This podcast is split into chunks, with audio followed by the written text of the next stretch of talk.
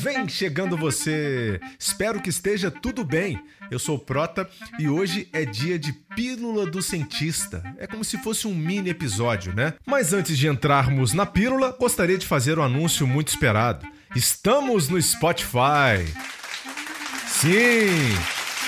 Vamos chegar para mais e mais pessoas. Muita gente perguntava, pedia e esse desejo foi atendido. Spotify, que é a plataforma de podcasts mais acessada do mundo, e conseguimos o nosso lugarzinho lá também.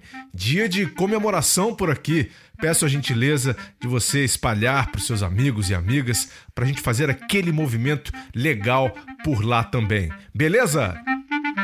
E se você quiser entrar em contato comigo, envie mensagem pelo Twitter ou Instagram, arroba Luiz Felipe Prota com Z e um T só, ou pelo Instagram do podcast, arroba O Cientista do Esporte. Estamos abertos a sugestões de temas e convidados também. Vamos lá? Hoje é dia da nossa pílula. Então trago o artigo que escrevi sobre a contribuição genética para o atleta de alto rendimento. É a continuidade da discussão que a gente já iniciou no blog do Cientista do Esporte e que já tratamos também aqui no nosso podcast, no episódio número 5, com a professora Luciana Pisatti, que fala sobre o doping genético. Vale a pena ouvir, hein? Vamos lá então com o texto de hoje. A genética e o atleta de elite LeBron James, Michael Phelps, Tom Brady, Simone Biles, Kate Ledeck e Usain Bolt, em comum superatletas e multicampeões, exemplos a serem seguidos, a certeza é de que ninguém nasce campeão, mas por que eles se tornaram tão grandiosos? O que faz deles atletas de elite? A ideia geral poderia ser simples: treinamento duro e dedicado. Será? Anders Ericsson, um psicólogo e pesquisador sueco, escreveu um trabalho famoso em 1982 que afirmava que qualquer indivíduo poderia se tornar um expert ou atleta de elite desde que treinasse deliberadamente suas habilidades por no mínimo 10 anos. Psicólogos definem treino deliberado como processo de aperfeiçoamento de uma habilidade ao extremo. Em resumo, quem treina mais e com qualidade se torna melhor. Um conceito muitas vezes óbvio para treinadores e técnicos. Isso reforçava que o caminho para ser um campeão possuía uma cartilha compartilhada e vendida ao mundo por um outro escritor e pesquisador, Malcolm Gladwell, que alterou a frase de Erickson para seriam necessárias 10 mil horas de treinamento deliberado para ser um atleta de elite ou expert em determinada área. Em seu livro Outliers, ele trata desse assunto com muita profundidade. O conceito soa como regra, mas seria essa regra uma verdade?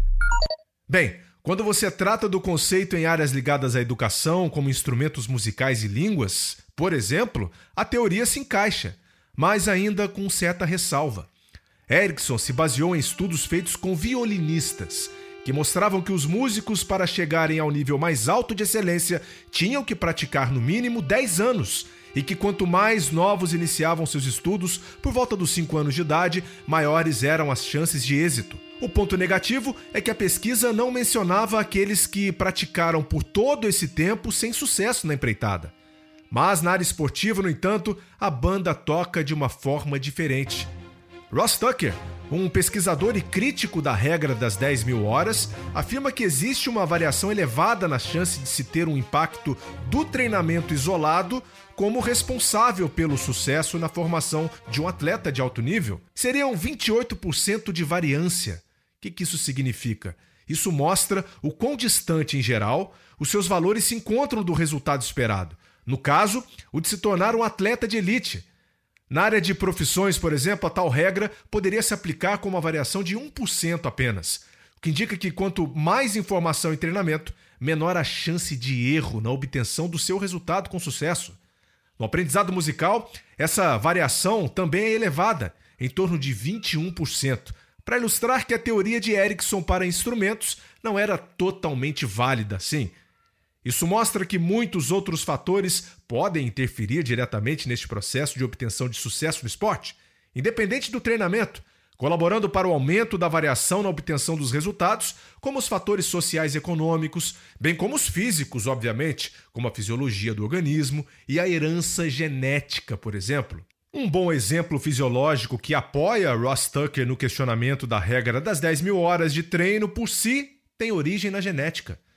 Foi descoberto que a variável que mensura a forma como o nosso corpo usa o oxigênio, a nossa capacidade aeróbica máxima, o VO2 máximo, é determinada e influenciada por genes, contabilizando aproximadamente 21 variações genéticas de impacto direto na performance.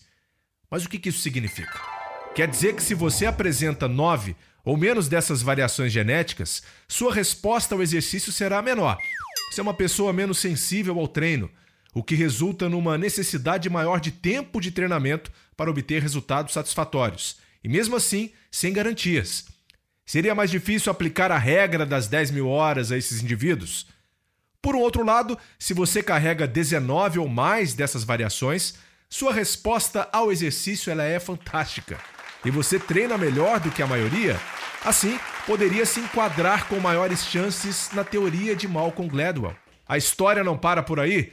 O interessante é que até o ano de 2016 tinham sido computados cerca de 155 marcadores genéticos envolvidos com performance atlética. A última atualização traz tudo em detalhes. Em resumo, por volta de 93 marcadores genéticos estariam relacionados à resistência ou endurance física, e cerca de 62 genes ligados à potência e força musculares. Temos que lembrar que a genética é fortemente influenciada pelo meio em que se vive. Assim, fatores como apoio familiar, orientação técnica, situação econômica do indivíduo e condições de treinamento seriam importantes para determinar resultados. Com isso, geralmente é difícil separar uma coisa da outra de forma tão clara. Como disse o professor Gustavo Simões no episódio sobre envelhecimento, você pode ter determinado gene, pode ter uma boa condição genética, mas o que você faz com ela é o que importa. Estudos que focaram nas diferenças e similaridades de performance atlética de membros de mesmas famílias, incluindo gêmeos, sugerem que os fatores genéticos podem fundamentar diferenças nos resultados de 30 a 80% entre os indivíduos nos quesitos atléticos. Tudo leva a crer que não existe um número mágico de horas que um indivíduo precisa treinar para ser um campeão e que só o treinamento não basta.